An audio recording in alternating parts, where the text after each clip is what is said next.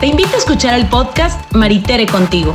Cada semana te estaremos presentando algún protagonista de cómo se vive en San Miguel de Allende, las costumbres y lugares que le dan identidad y aquellos personajes que a ti te gustaría conocer. Acompáñanos.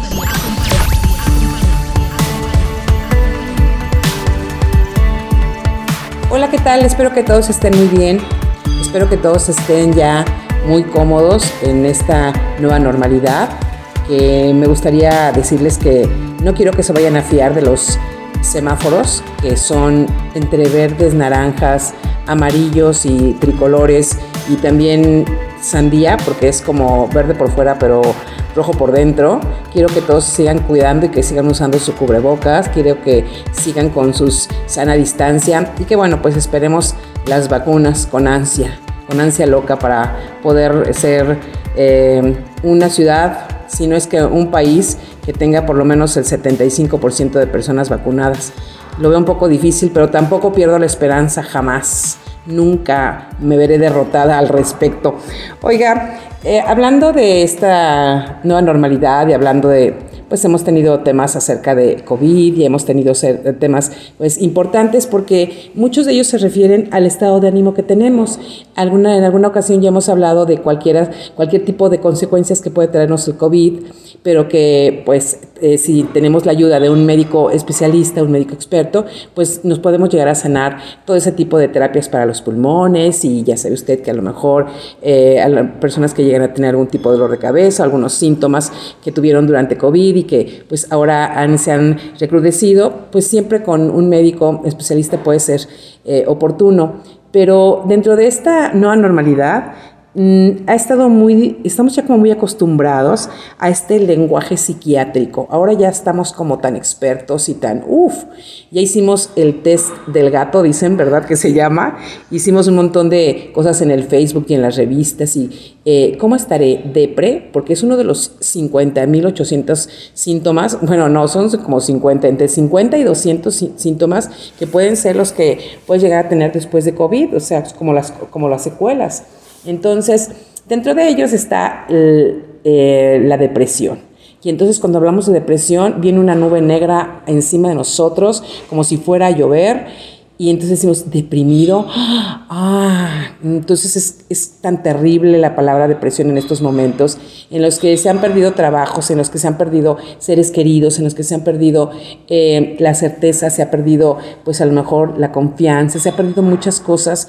Y bueno, también eh, pues este tipo de salud mental se puede llegar a perder y puede llegar a, como le digo, a sonar demasiado familiar esto de decir, estoy deprimido, ¿no?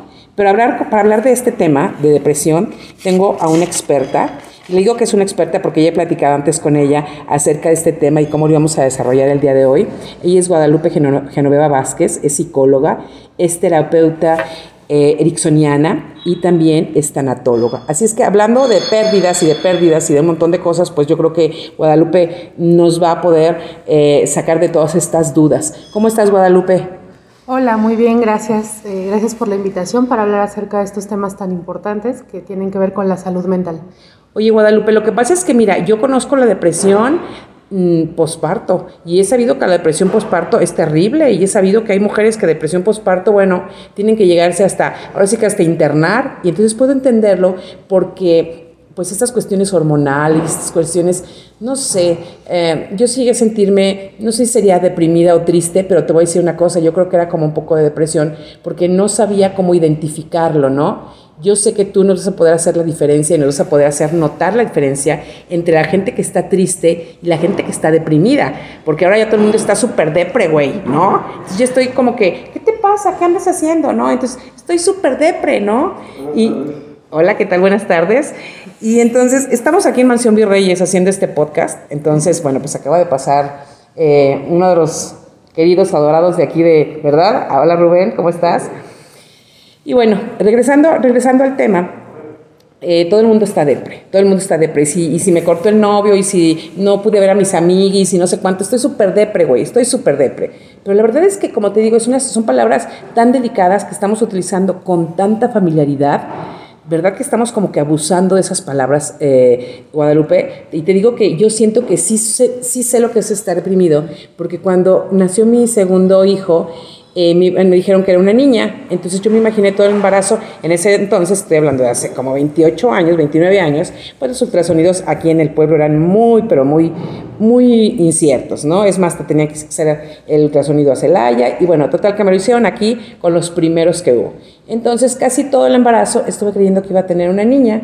Cuando nace el niño, porque el ultrasonido estaba mal, mal hecho, y después pensé, me hubiera dicho millonaria, ¿no? imagínate, esas, esas fallas son tremendas.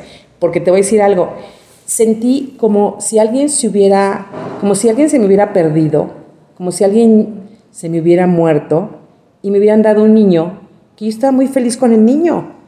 Pero también yo me había imaginado a la niña, porque le tenía el nombre, me habían hecho un baby shower de niña, me habían, este, ya tenía unas camas gemelas, porque yo ya tenía una niña antes, y entonces esa, esa confusión en mi cabeza de, pensar, ay Dios, este, mm, o sea, si era, voy a tener una niña, pero a la hora de la hora siempre no, y a hora de, esa, esa depresión postparto la puedo entender, ¿no?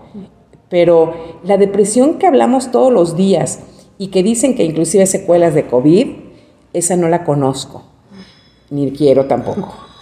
Y el otro día platicando contigo tú me decías, es que mucha gente está triste y lo confunde con depresión. Claro, eh, ocurre que mm, buena parte de las afecciones físicas que estamos padeciendo producto de COVID tienen eh, pues obviamente una base biológica muy clara y marcada y esta también es el caso de la depresión. La depresión tiene su base biológica, pero es un complejo, eh, no es solamente la parte biológica o la parte emocional, o eh, la parte sociocultural en la que está inmersa cada persona. ¿no? Eh, tú hablabas como de esta parte de tener pérdidas. El COVID nos ha traído una serie enorme de pérdidas, de frustraciones, ha marcado mucho las deficiencias emocionales, intelectuales, de convivencia que tenemos en casa. Y esto pues ha traído eh, como consecuencia, no, digamos que de manera indirecta, a a partir de esta pandemia, lo que es la depresión. Si bien la depresión antes del COVID ya era una epidemia mundial, eh, alrededor de 800 mil personas eh, cada año están eh, afectadas por la depresión a nivel mundial. Y entre los jóvenes, entre los 15 y los 29 años, son los que tienen la segunda causa de muerte la depresión. Híjole, qué grueso, ¿no? Es fuertísimo. Es fuertísimo y puede, em, hablamos, eh, también tengo una amiga que vivió en Canadá y decía, no, es que los lunes es, es fatal ir al metro en Canadá. Dice, porque este, seguramente alguien se va a aventar al metro. O sea, alguien se va a suicidar, ¿no? Por depresión, porque, porque el clima, por la condición, por que están solos, porque mil cosas, ¿no? Y, y, y sí, puede llegar a pasar que mucha gente que ahora nos escucha dice, híjole, sí, pasan cinco días y no hay sol y está lloviendo y está el clima así, ya sabes, así como muy british, como muy inglés, y a mí me empieza a entrar así como que la depresión, ¿no? Claro, justamente es lo que te comentaba, ¿no? Hay cuestiones como biológicas, en este caso el clima, afecta mi, mi, sentido de, de, pues mis emociones básicamente. ¿No? Eh, últimamente, eh, gracias al Internet y a toda esta interacción que tenemos con otras culturas a partir de este medio, eh, empiezan a llegar como situaciones que nos hacen evidentes cosas como por ejemplo el, Blue Monday, ¿no? Que hablan de repente en espacios más hacia el norte, Estados Unidos, Canadá, si nos vamos al otro lado del mundo, Europa, este, que tienen como el día más triste del año. Aquí no habíamos notado que había un día más triste en el año hasta que Internet no lo hizo notar. Sí, qué horror. Eh, y todo lo que pasa en Internet lo jalan a otros medios, ¿no? Porque no todos tenemos acceso a Internet, no todos tenemos acceso a este, las noticias directamente al teléfono. Entonces ya tenemos a, las, eh, a los programas de la mañana hablando de... Eh, la depresión por el día más triste del año, o ya tenemos a las personas en el radio, que es como el medio más, eh, que alcanza más público, ¿no? Y de más diversos estatus sociales, Y entonces es de repente como empezamos a adueñarnos de términos psiquiátricos. Ah, sí, ya, todos somos expertos, ¿verdad? Exactamente, y entonces ahora todo el mundo está ansioso de todo, todo el mundo eh, tiene depresión, anda depre, todo el mundo es bipolar. Ah, sí. Este, antes... Eh, ya, tengo, tengo ataques de ansiedad. Ajá, claro, ¿no? Y entonces cuando realmente se padece un ataque de ansiedad es lo que menos quieres que el mundo se entere. ¿no? Porque la enfermedad mental tiene un estigma muy fuerte. Y lo que hemos estado haciendo últimamente es sí adueñarnos de la terminología, pero también quedarnos como en la superficie de estas enfermedades mentales sin estar observando realmente cuáles son las consecuencias a nivel personal, social, familiar de todas estas afecciones que no nos tratamos de manera adecuada y que en ocasiones permitimos que la comadre nos diagnostique ah, o que el test del gato o el árbol este, eh, elige la piedra que más te representa y entonces Facebook te dice qué tipo de enfermedad mental tienes y cómo te comportas según tus signos si es que si es que la enfermedad te afecta, ¿no? Sí, es cierto. Oye, pero a ver, ¿cuáles son los verdaderos síntomas de una persona deprimida? O sea, ¿cómo es que de veras vas a identificarte y decir, y claro, identificarte, pero no diagnosticarte, ¿no? O sea, identificas y dices tú, hoy, güey, yo creo que yo tengo depresión, ¿no? Claro. Pero, pero no, no te dejas valorar por tus amigas ni por tu comadre, obvio no, no vamos a permitir eso. Bueno, eh, en el caso de la enfermedad, bueno, como en todas las enfermedades, lo primero está en que tú puedas identificar que está pasando algo diferente contigo. ¿No? O sea, yo no puedo decir que me duele la garganta si no encuentro por ahí algo que me esté indicando que me duele la garganta. Pasa lo mismo con la depresión. La depresión es un conjunto de conductas, pensamientos, emociones que si bien sí tienden a la parte negativa de todo el de ver todo gris, todo oscuro, por ahí una de las metáforas que más se relacionan es ver todo con visión de túnel ¿no? Ah. Como todo muy oscuro, este, como la luz se ve muy, muy, muy lejos, como para alcanzarla. Y entonces, eh, una de las cosas es como eh, tener ideas recurrentes pesimistas, ¿no? El tener, eh, tener la sensación de tristeza o sentirte triste todo el tiempo, a veces sin razón aparente, en ocasiones por periodos largos, no sé, dos, tres días, sin que haya una situación externa que lo esté provocando. ¿No? Porque bueno, como te mencionaba, hoy pues con COVID nos han venido a caer las desgracias sobre las desgracias, ¿no? Y entonces, si no estamos preocupados y angustiados por la pandemia mundial, estamos estresados por lo que está pasando alrededor, mucha gente ha perdido el empleo, hemos tenido pérdidas humanas importantes, eh, yo creo que no hay una familia en México que no haya perdido un amigo o un familiar, aunque sea de tercer, un ser querido, eh, a causa de esta enfermedad. Entonces todos estamos pasando por procesos de duelo y de pérdida. Incluso el hecho de la pérdida de la libertad o de la vida que llevábamos eh, nos está generando estos malestares emocionales que pueden llevarnos a la depresión. y, ese, ese perder esta, esta capacidad de decir, voy yo, voy a donde yo quiera sin un cubrebocas y puedo respirar libremente, o sea, ya no está tampoco, ¿no? Entonces, pérdida tras pérdida, como tú dices, una desgracia sobre la otra, ¿no? Exacto, o sea, hemos perdido la hemos perdido la capacidad de vivirnos como nos vivíamos. Tenemos que adaptarnos a situaciones a las que no estábamos acostumbrados, como el uso de un cubrebocas o a no abrazar a nuestros seres queridos, ¿no? El contacto humano es fundamental en las relaciones, incluso en la salud mental de los individuos. Oye, pero cuando tú, cuando tú te das cuenta que estás pasando por un momento diferente, o sea, que así no te sentías antes de tener esa depresión, eh, eh, ¿cómo es que tienes que, recurrir? O sea, o es, el, o es el típico cuadro que te dice, no, es que no quiere salir a ningún lado, quiere estar solamente acostado, quiere estar solamente dormido, no quiere bañarse. Ese sería también un típico cuadro de depresión. Esos podrían ser indicadores de depresión, ¿no? El que cambie su rutina, si era una persona que tenía una rutina regularmente, eh, no sé, se levanta a cierta hora, come ciertos alimentos, hace cierta cantidad de actividad física, uno de los indicadores es que se presenta una fatiga. ¿no? estamos cansados por vivir, preferimos estar acostados o durmiendo. Eh, a lo mejor eh, hay una disminución en el peso corporal porque hemos dejado de alimentarnos como lo hacíamos anteriormente. Puede ser por desinterés en el alimento o por falta de apetito, porque no es lo mismo este, querer comer que tener hambre. ¿no? Entonces, eh, bueno, esas pueden ser algunas. Hay pensamientos negativos, ideas catastróficas, ¿no? este, distorsiones eh, de pensamiento donde pensamos que nadie nos quiere o todo lo que estamos haciendo lo estamos haciendo mal, o que no tiene sentido lo que estamos haciendo, aunque sea realmente importante. ¿no? Ya el hecho de despertar todos los días es importante para nosotros y para alguien más. E, e, entonces perdemos como el amor propio. Mm, sí, es un poquito de, en ese sentido, ¿no? Vas perdiendo el amor por ti, el amor por lo que haces y por lo que hay a tu alrededor. Se van afectando tus relaciones interpersonales porque, como lo mencionabas, empiezas a eh, aislarte. Eh, esas son como las más típicas, ¿no? Como las reacciones más comunes que se tienen.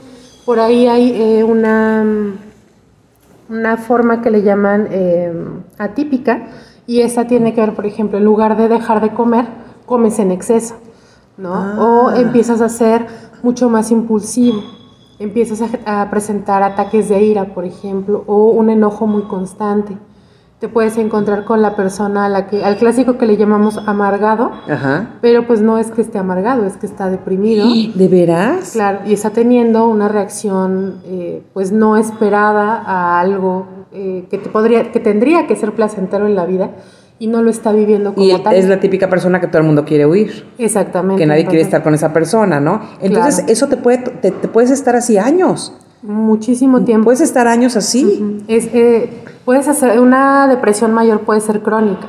Puedes vivir años con esto. Y bueno, la depresión no tiene que ser como todo el tiempo. ¿no? Este, puedes, eh, hay una, algún tipo de depresión que puedes estar deprimido dos o tres días y pasar un tiempo bien.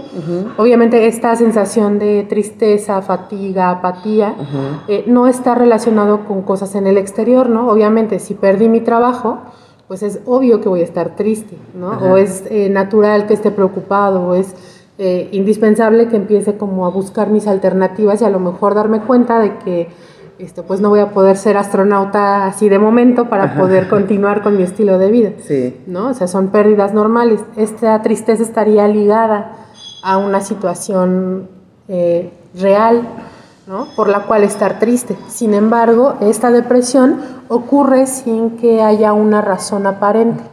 Oye, Genoveva, esto de la depresión es exclusivo de alguna edad en particular, porque por ejemplo ahorita estamos viendo que todavía algunos regresaron a la escuela, después que siempre no, porque otra vez ya hubo algunos contagios, entonces se pues, supone que va a ser hasta dentro de un par de meses quizás, ¿no? Esa pérdida de todos mis, con los que están en la secundaria, en la prepa, en la uni, este, todos, sus, todos sus amigos, las, socializar, o sea, es bien importante socializar, ¿no? Para todos los chavos, para todos los jóvenes.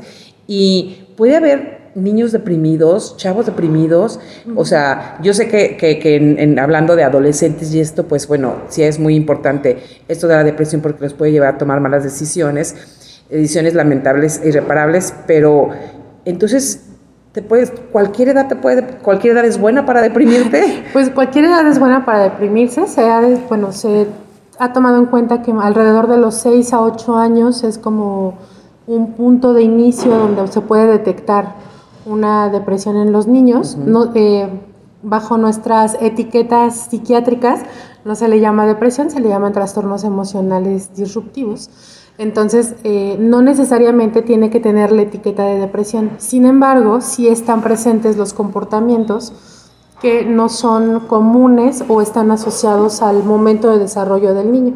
¿no? Este, por ejemplo, en el caso del adolescente, sabemos que es una época en la que a lo mejor duermen más porque lo requiere su cuerpo eh, y que podría compararse a lo mejor con alguien que está deprimido, ¿no? que tiende a, cambiar sus hábitos de sueño y tiende a preferir dormir que socializar o que comer o que hacer. Y bueno, yo creo que los adolescentes, los que tienen tenido adolescentes y que, tú que eres una psicóloga, saben que los, los adolescentes eh, de repente no quieren salir porque prefieren quedarse en sus casas jugando sus juegos de estos de Nintendos y todas esas cosas y que les, es difícil a algunos socializar, ¿no? Eh, y bueno, en este tiempo yo creo que la socializada quedó como muy, muy relegada, fue como muy estricta, ¿no? Con ellos también. Los padres que no dejan, que irremediablemente como adulto puedes tomar tu bolsa y decir, pues yo me voy a la calle y no me importa que nadie me puede detener, me voy a dar una paseada, ¿no? Pero como un chavo adolescente es como que no, hijito, no puedes salir porque está el COVID y entonces este, no puedes andar por ahí libremente y después vienes y nos y no sé cuánto, ¿no? Entonces, eh, de por sí esto, esta cuestión de la adolescencia, donde todo les duele, todo les pasa, todo les, les, les, les, eh, les, pasa, eh, imagínate, imagínate tú que, que pues también va, van a, a, perder toda esta escuela y toda esta manera de estar juntos y toda esta manera de, de, convivir y socializar. Su único escape, su única manera de poder conectarse y se las estás quitando, ¿no? Claro, justamente si tú le preguntas a los adolescentes ahorita por qué quieren regresar a la escuela, ese es su foco de atención, ¿no? El poder socializar con los compañeros. Eh, les preguntas, ¿por qué no haces las actividades? Y te contestan, es que las puedo realizar mucho mejor si estoy acompañado de mis compañeros. ¿No? Así de, pero... Pues, en equipo, ¿no? No, a lo mejor ni siquiera el trabajo en equipo, sino solo el hecho de saber que está dentro de un aula con otras personas y puede convivir. Eso eh, les genera como una sensación de pertenencia, ¿no? Y que es muy, muy importante, ¿no? Finalmente... Que son tomados eh, como en cuenta, ¿no? Claro. Estas situaciones de, encierro, de aislamiento obligatorio por la pandemia, eh, como te mencionaba, ¿no? están provocando situaciones de depresión, de ansiedad, de retraso en el desarrollo, ¿no? sobre todo en los niños, y también generando adicciones dentro de casa. ¿no? Adicciones al alimento, o sea, trastornos de la alimentación, donde estamos comiendo de más, estamos comiendo de manera inadecuada. Eh, en los adolescentes, sobre todo, eh, adicción a los videojuegos y al teléfono celular. Justamente estaba viendo que, por ejemplo, en Corea del Sur tienen ya eh, especie como de clínicas de atención para la adicción al, celular. Al celular, justamente. ¿a, dónde vamos a parar? Diría el Buki, ¿no? O sea, sí es cierto, ¿no? Es verdad, es verdad, este, eh, va a ser muy difícil también eso, decían que regresar a los cines, ¿no? Porque era una manera como de salir de tu casa, como de... Pero hay tantas facilidades ahora para que en tu casa veas hasta los estrenos de las películas mundiales, imagínate, ¿no? Entonces eso, eso también es, está complicado, ¿no? Claro, y bueno, no sé qué tanto tiene que ver un poco con la manera en la que conocíamos y anhelábamos este, las actividades, ¿no? Porque también tiene que ver, yo creo que con cierto grupo de edad, ¿no? Porque a lo mejor este mi bueno, yo ya anhelo el ir a una obra de teatro presencial, ¿no? Que ahora hay muchas opciones en línea y puedes estar presente en la ópera de Nueva York o estar presente en la ópera de Sydney. Y, o quieres, o quieres este, eh, ver una obra de teatro a lo mejor en, Ciudad de México y puedes hacerlo por medio de línea y puedes comprar un boleto y pueden ver las cinco personas eh, o un concierto y compras un boleto y lo ven las personas que tú quieras. Eh, en fin, pero, pero sí hay cosas que, que sí anhelamos. Que sí anhelamos. Y por ejemplo, ahorita justamente tenemos un quiebre, ¿no? Tenemos generaciones que nunca han podido ir a un concierto presencial. Es verdad. Este, a lo mejor nunca tuvimos oportunidad de llevar a nuestro niño o a nuestro adolescente a un concierto masivo en alguno de estos recintos enormes con este, el K-pop de moda o con este, la chica de que canta la canción favorita de los, de los hijos porque no podemos estar en un espacio tan abierto. ¿No? Y todavía estamos viviendo con el temor de los contagios. A pesar de que ya hay una parte vacunada, a pesar de que usamos cubrebocas, tenemos sanitizantes, tratamos de tener la distancia posible, todavía es complicado y vamos a tener que reinventar esta manera de disfrutar las cosas con eh, las mascarillas, las caretas y todo encima. Oye, Genoveva, ¿cuándo vamos a, cuándo se va ¿Cómo se hace la, cómo se hace la diferencia o cómo, o cómo es el proceso cuando tú dices, bueno, ok, mi depresión está de psicólogo? Y cuando dices, no, mi depresión está de psiquiatra, o sea, necesito un chocho, necesito una pastilla, necesito algo, ¿no? La camisa de fuerza, casi, casi, ¿no? porque hay depresiones que de verdad, o sea, te llevan a, al suicidio.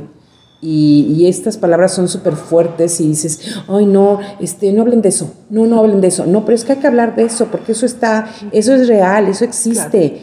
Y, y hasta dónde ese psicólogo y puedes entender que la vida está maravillosa y está bien padre, y hasta dónde es de psiquiatra, donde tú ya estás como, como de más, como que dices, es que mi vida está como tan, des o sea, este, mi, mi, vida es un desperdicio, ¿no? Entonces tú, qué, qué feo, no qué feo, sino qué lección, ¿no? Claro, mira, mm, en ocasiones, eh, es que también tiene que ver mucho con cómo tomamos la enfermedad mental. Ajá. ¿no? Eh, hay personas que se niegan rotundamente a asistir a una terapia. Sí, ¿verdad? ¿no? sí, sí, sea del tipo que sea, mm, la palabra psicólogo les da mucho temor. Uh y la palabra psiquiatra, muchísimo más. Muchísimo más. Y pensar en medicamento psiquiátrico es peor todavía. Oye, pero están en les, les, les, les eh, causa mucho pavor el medicamento psiquiátrico, pero te tomas una pastilla para el dolor de no sé qué, o te tomas la pastilla de la dieta, o, o te medicas de otras maneras, o estás buscando. O sea, hay muchas cosas, ¿no? Y les da mucho miedo una cosa que sea como este, medicada, ¿no? Pero sí, este asumir que tienes depresión como una enfermedad mental, tienes miedo hasta de ti mismo. Claro, es que la, la, depresión y la enfermedad mental está sumamente estigmatizado. ¿no? Este, pensamos en ello como que es lo peor que te puede pasar. Cuando no nos damos cuenta de que, pues obviamente las patologías o la enfermedad están en cuestión de grado, ¿no? Todos tenemos ciertos rasgos de eh, a lo mejor depresivos o de ansiedad o de manía o de obsesión, ¿no? Pero son características de nuestra personalidad que nos permiten funcionar. En este sentido, eh, cuando, cuando necesitas ir a psiquiatra, cuando pues tú consideres que a lo mejor eh, lo que te está pasando es más biológico, ¿no? Por ejemplo, y que a lo mejor ya te lo recomendó el médico o porque eh, viste un programa en televisión y dijiste, ah, mira, esto este, me está ocurriendo y ahí me están eh, proponiendo acercarme a un, a un psiquiatra. Es importante que eh, se tome en consideración que el medicamento no es mágico. El medicamento requiere de tiempo para poder hacer su efecto de manera natural, de manera cómoda y que obviamente, como todo medicamento, tiene efectos secundarios. Oye, y de todos modos, yo siempre he visto que los psicólogos son muy, eh, muy éticos porque ellos no pueden medicar. Entonces refieren al paciente con un psiquiatra para que el psiquiatra los medique, ¿no? A lo mejor con un diagnóstico previo o con un diagnóstico que ya está como formado y que dices, bueno, pues ahora vamos a, rehabilitar con un medicamento, ¿no? Ok, en ese sentido sí, eh, mi recomendación fuerte y amable es que si se acercan con un psicólogo, se eh, verifiquen que es un psicólogo que tenga una cédula profesional. Sí. Eh, un diagnóstico de depresión no es algo sencillo de hacer porque tiene muchos factores. Entonces tampoco se dejen guiar por algo que les comenta un coach, un este neuroacompañante que te diga este por aquí vas bien ánimo si puedes. Sí. Que, que sí realmente se acerquen con alguien que tenga las credenciales y la experiencia para poder diagnosticarlos y acompañarlos en el proceso de sanación de la enfermedad. Y que no nada más sean de tus amigas que te dicen, no, amiga, este, no pasa nada, échale ganas.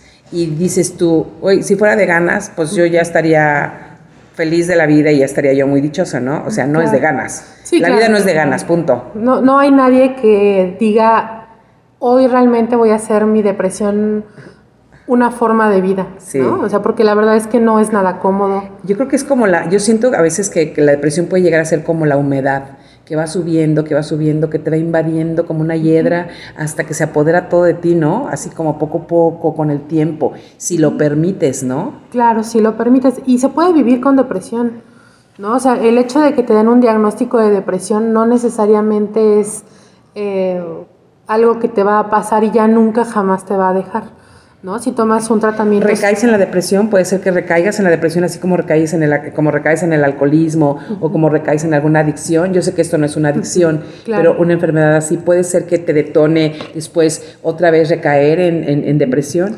Sí, es, eh, puede ocurrir en diferentes momentos de la vida. Sí. ¿no? Este, por ejemplo, y este es como lo importante de identificar por qué estás deprimido ah, o qué clase de causas tiene. Tú lo comentabas al inicio. No es lo mismo tener una depresión, no vas a tener una depresión postparto si no vuelves a tener un hijo, ¿estás de acuerdo? De acuerdísimo. Pero a lo mejor vas a tener una depresión más adelante por cambios hormonales en climaterio o menopausia. O menopausia ¿no? O a lo mejor vas a tener una depresión cuando entres a eh, la tercera edad muy avanzada, porque aparte tendemos a ser muy longevos últimamente, ¿no? Con esperanzas de vida larguísima. Y entonces a lo mejor la depresión que viene es por algún desajuste neurológico que está relacionado con la edad, ¿no? Porque pues, los sistemas dejan de funcionar de manera adecuada y necesitan que les demos una ayudadita a lo mejor con algún medicamento, con ahora que están este, tan de moda consumir los omegas 3 y 6, ah, todos estos suplementos vitamínicos que nos permiten mantener una calidad de vida. ¿no? Muy bien, entonces, ¿cuál será el primer paso para identificar la, la depresión? Vamos a, eh, vamos a perfilarlos para el final de esta conversación eh, porque es que tiene muchos brazos. Yo creo que también es como muy personal la, depresión, ¿verdad, eh, Lupita? Sí, es eh, lamentablemente sí es muy personal. Bueno, como la gran característica es la no es como que, tristeza. no es como que las dos tenemos la misma depresión o los dos, pues, hace esto. no, no, eso no puede, eso no es así, ¿no? No, o sea, sí hay cosas genéricas que puedes hacer y cosas que puedes identificar que te pueden servir ¿no? Por ejemplo, este, un tratamiento muy eficaz para las personas mayores con depresión es hacer ejercicio. Sí, ¿no? eso sí, eso es verdad y sí eh, funciona muy, muy bien. ¿no? La actividad física es importante, pero ¿por qué? Porque justamente eh, uno de los factores que te llevan a identificar la depresión es la falta de energía. Entonces tenemos ahí este, la contradicción muy hermosa de que si haces más actividad física, te llenas de más energía. Ajá, sí. ¿no? Eh, obviamente si haces eh, actividad física, en muchas ocasiones tienes que salir de casa y tener que relacionarte con otros, a fuerza sí o sí. ¿no? Entonces, esa también es una de las, de, la, de las de los síntomas que puedes observar, ¿no? Que ya no quieres relacionarte con quienes te relacionabas antes, no encuentras placer en lo que antes sí sentías eh, bonito, adecuado, que te agradaba hacer, ¿no? Sientes una apatía por lo que ya estás haciendo, a lo mejor eh, puedes ser una persona muy exitosa laboralmente, pero empiezas a sentirte eh, que ya no te da placer ganarte la vida como te la ganas, ya no te sientes cómodo, a gusto, ni amado, ni querido con todas las actividades que haces o con la gente que tienes alrededor. Eso es muy importante, ¿no? Este, pierdes la sensación de placer ante lo que estás realizando o con quien convives, ¿no? Te sientes apático, no tienes ganas de hacerte nada, ¿no? Y entonces ese es como uno de los focos importantes, que cambie tu rutina, ¿no? Somos animales de rutina.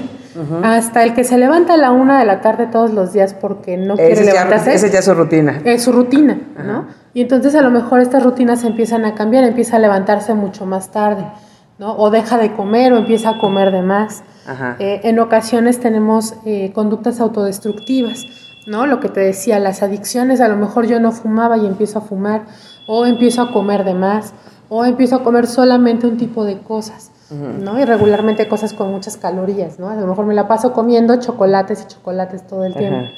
Em, a lo mejor eh, ya no encuentro placer sexual, por ejemplo, ¿no? Dejo de hacerlo o eh, empiezo a generar una conducta exagerada sexual para buscar esa sensación de placer porque ya no está presente, ¿no? Eh, podemos encontrar, como te mencionaba, el pensamiento, ese sí no hay pierde, ¿no? Todo lo vemos negativo, sentimos que nadie nos quiere, empezamos a sentir culpa por todo o vergüenza por todo tenemos la sensación de que los demás ya no nos aprecian, ¿no? Este, a lo mejor me dicen buenos días y yo ya estoy interpretando pues este pues a lo mejor son buenos para ella, pero no se da cuenta de que a mí no me está yendo nada bien en la vida. O te dicen, hola, ¿cómo estás? Pues aquí pasándola, ¿no? O aquí sobreviviendo, o aquí algún tipo de esas cosas también, pero que las dices de verdad, con convicción, ¿no? Sí, claro. O sea, no lo dices, no lo dices como de broma, o con, sino se te salen de, de, de, de, lo más dentro de ti, Sí, del alma, ¿no? Y bueno, también esa es otra, ¿no? A veces nos dan ganas de llorar de la nada. Ajá, ¿no? De nada.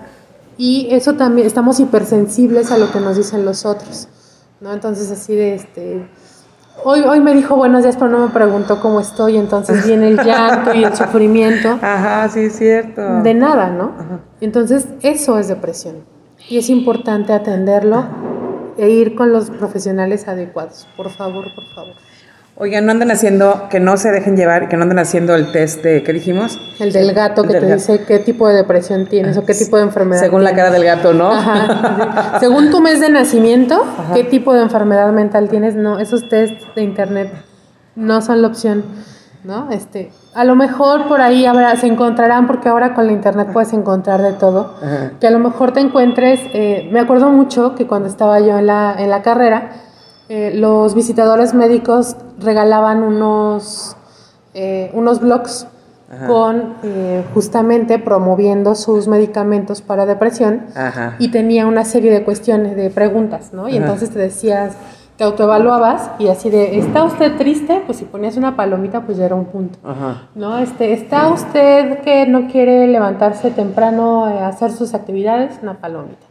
Mm, ¿Quiere, este, no está usted interesado ya en nada, no le sabe la comida igual? Una palomita, ¿no? Al final te decía, ah, pues tome nuestro medicamento porque ese es la, el- lo que lo va a levantar de nuevo, ¿no? Ajá. Entonces volvemos a la misma, pues me estoy autodiagnosticando. Claro, sí. Y eso es terrible, porque aparte, con medicamento psiquiátrico, de verdad, por favor, no lo tomen a la ligera, apéguense a su tratamiento, tómenlo tal y como les diga el médico psiquiatra de preferencia, Ajá. porque también hoy tenemos una sobremedicación de los médicos familiares, de los médicos y- generales. Y, y una sobre, una sobre, eh, digamos, diagnóstico de coaches, de coaches en programación neurolingüística, de, de terapeutas, de psicoanalistas, de, de un montón de nombres y un montón de derivados que digo yo, ¿de dónde salió tantísimo? O sea, todos, todos ya nos analizan las, la cabeza, nos analizan nuestros pensamientos, eh, o sea, todos tienen o sea, hay, hay, hay una diversidad tremenda, hay un, un infinito mundo de gente que, que se está dedicando a querer analizar nuestros pensamientos. Claro, y es, también es bien importante mantener los ojos bien abiertos a las terapias alternativas. Ajá. Porque si bien te ayudan en ciertos aspectos, hay otros en los que no está tan padre. ¿no? Y por ejemplo, ahorita hay, eh, y pues, les platico porque yo me doy cuenta de todo eso en Facebook, y si llega a mí, quiere decir que está llegando a muchísima más gente que está más empapada en redes sociales, porque yo casi no, ¿no? Pero por ejemplo, esto de las microdosis o eh, los viajes de ayahuasca. Ay, o- sí, eso he oído mucho los viajes de ayahuasca. Ajá, ¿no? Entonces ahora te proponen que vayas y hagas un viaje de ayahuasca y con eso se te va a quitar la depresión y con eso vas a, se te va a ir la ansiedad y entonces vas a solucionar tu vida. Y que eh, pues con la gente que he platicado de regreso pues su vida sigue igual, solamente con la plática de la experiencia de que les fue de tal o cual manera con la ayahuasca. ¿no? Yo no digo que no tenga una modificación a nivel cerebral, la tiene, porque pues a final de cuentas es un narcótico, Sí. ¿no? Es este una Es como cuando te echa- avientas un viaje de peyote, ¿no? De peyote o un viaje de marihuana. Te aventaste el viaje de peyote y fuiste a no sabe dónde, quién sabe cuántas cosas viste y no sé qué tanto, y astral y no sé qué. arreglarse a tus Y, ancestros y, ajá, todo. y entonces, tú, bueno, ¿y qué? O sea, pues no, ¿verdad? O sea, no pasó nada, ¿no? Claro, regresas y tienes las mismas situaciones por las cuales estás triste, deprimido o, en su defecto, este, estás entrando en este proceso de, de enfermedad que no está siendo adecuado. Entonces, sí tengan mucho cuidado, por favor. Recuerden que la aromaterapia solamente es un complemento a su terapia psicológica, Claro. a su medicamento psiquiátrico, a su eh, revisión con su médico periódica, por favor. La aromaterapia tampoco es lo que les va a curar todas las enfermedades. Habrá muchas que como que, regule la presión arterial y unas cosas así, pero bueno, las mentales, mentales, este, habría que tener muchísimo más cuidado, ¿no?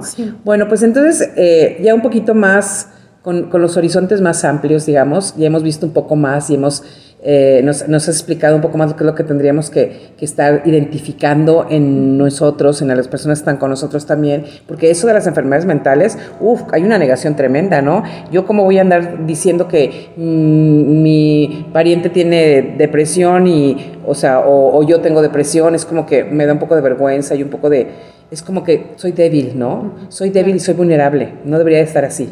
Sí, claro, las metáforas alrededor de la enfermedad mental son muy fuertes y es una de las causas que obstaculizan el hecho de eh, recibir un tratamiento oportuno y adecuado. Y además acuérdense que las personas que eh, regularmente asisten al psicólogo, pues son personas que no están locas, sino que tratan de ordenar sus pensamientos o te tratan de descubrir un poco más acerca de, cómo, de cómo pues tratar a las personas o se les dificulta alguna cuestión social o hay tantas cosas, ¿no? No es que estén locos, sino simplemente que estén tratando de descubrir. Yo creo que es, es bien adecuado cuando tenemos a los niños y han pasado por por los divorcios de los papás o por algún trauma, por lo que sea, el psicólogo, ¿eh? Y dice, no, no, no, mi hijo está pasándolo bien y mi hijo está bien, porque su papá y yo nos llevamos bien y todo. No, la verdad es que las heridas de la infancia son un montón y son bien duras y bien difíciles. Y entonces queremos andar mandando al niño al psiquiatra cuando tiene 14, 15 años, que, vaya que ya trae también aparte otras broncas por su adolescencia. Entonces mejor mande los chicos, mándelos de 7, 8 años. ¿Tú qué dices de eso, por ejemplo? Yo creo que está bien siempre y cuando toda la familia participe dentro del proceso, porque finalmente el niño no es eh, tan eh, autónomo como el adulto, ¿no? Este, el niño está aprendiendo patrones de casa, está desarrollándose, está eh, aprendiendo conductas, tipos de pensamiento, respuestas, valores dentro de casa. Y entonces de repente por ahí, este, no sé si has visto, hay un comercial donde hay un niño pequeño siguiendo a un adulto y hace exactamente lo que hace el adulto. Claro, sí. ¿No? Entonces de repente es como, es que no sé por qué mi hijo me grita por todo. Y entonces cuando platicas con la mamá te das cuenta que la señora en general grita todo el tiempo. Claro, es bien gritona, sí. El niño está aprendiendo a que esa es la manera en la que tiene que comunicarse con el mundo. Ajá, sí. Entonces, sí es bien importante hablar de la salud mental dentro de casa, más que de la enfermedad, de la salud mental de qué es lo que eh, tengo que hacer para estar bien y si siento que no estoy bien, expresarlo y comentarlo. Eh, con esto del COVID y en general con la depresión, es importante estar alertas a la ideación suicida, al pensamiento de muerte. Exactamente, sí. Y, bueno, tener muy en cuenta que, hablando un poco de los niños, regresando un poco de los niños, que si a lo mejor nosotros a veces no sabemos cómo decir las cosas, Guadalupe, a veces nos cuesta un montón de trabajo decir las cosas, externar nuestros pensamientos, externar nuestros sentimientos, que nos cuesta, como dicen, uno y la mitad del otro. Imagínate los niños. No, pues no, no me imagino, no me imagino los niños, ¿qué te quieren decir? Entonces, si te hacen berrinche, te dan una patada en la espinilla, si, o sea, pues es que imagínate, uno de adultos se le complica, imagínate uno de los niños.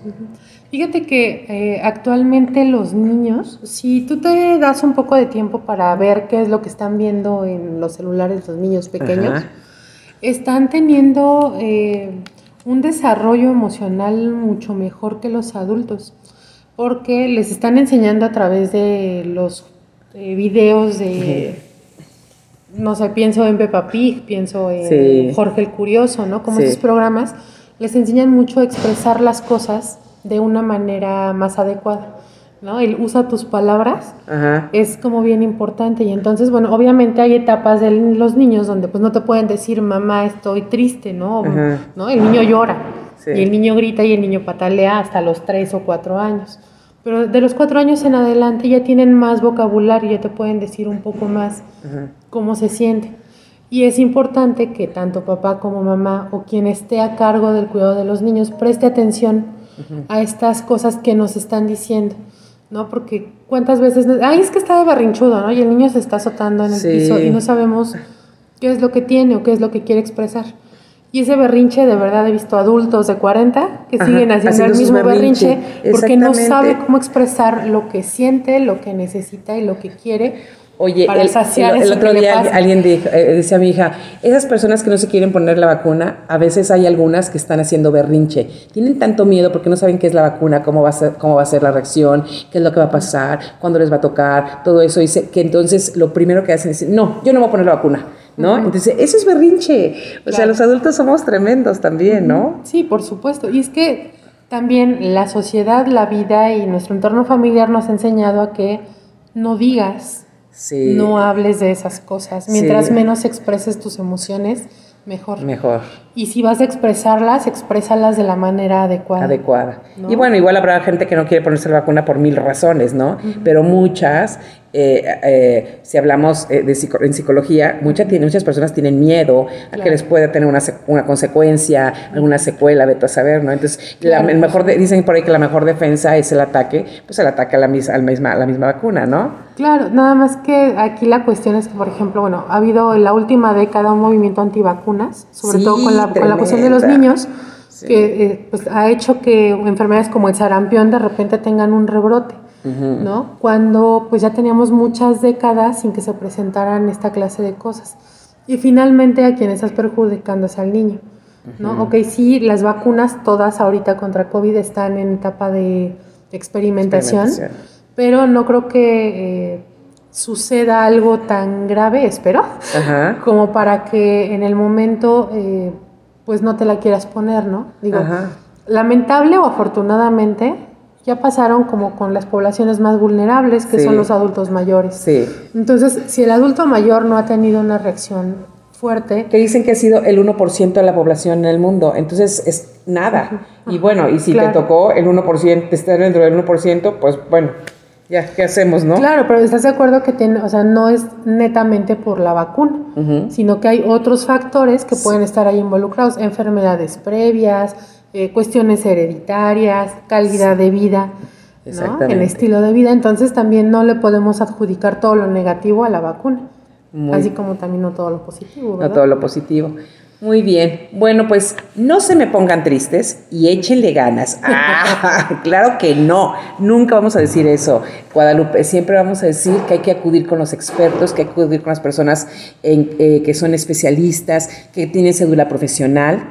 Por Tú favor. estás también eh, atendiendo pacientes, eh, tienes un trabajo impecable, eres una persona que eh, de verdad que es- luego luego se, se- se siente eh, esa eso que traes tú, que, que conoces y que sabes de tu profesión, y eso yo creo que le da certeza a las personas o a la gente que esté buscando ayuda. Así es que dame, por favor, eh, ¿tienes alguna red social donde la gente pues, se pueda comunicar contigo? ¿Algún teléfono, por favor? Claro que sí, bueno, te comparto mi teléfono, es 415-119-2582. Por ahí pueden mandarme un mensaje de WhatsApp o eh, un mensaje de texto, eh, una llamada telefónica a horas apro- apropiadas. Ajá, sí. Y este, con todo gusto, eh, les doy eh, eh, de- detalles de, mi, de, de mis sesiones. Ajá. Y también eh, a través de Facebook, en una página que se llama Desde tu interior, desde guion bajo tu interior. Ahí este, puedes ponerte en contacto con nosotros Ajá. para eh, pues, que tengamos una platiquita así como a gusto. A gusto. o, Desde eh, guion bajo tu interior. interior. Perfecto, muy bien. así se llama. Desde guion bajo tu interior para que puedan ahí platicar un poquito y bueno, pues contarle un poco a Guadalupe más o menos qué es lo que está pasando, por qué, está- por qué están pasando, si están ahí en ese túnel medio atorados, si van caminando de regreso, si van caminando para adelante. Y bueno, pues la verdad es que sí, este, te quiero agradecer mucho Guadalupe eh, esta, este podcast porque bueno, pues tiene mucha información, está bastante sustancioso y invitarlos a todos para que nos sigan en las redes sociales y por supuesto sigan este podcast de Maritere contigo en Spotify. Gracias Guadalupe y que tengas un excelente día. Muchas gracias. Hasta luego. Gracias a todos y nos escuchamos muy pronto. Gracias por escuchar este podcast. Cada semana tenemos nuevos episodios. No te los puedes perder.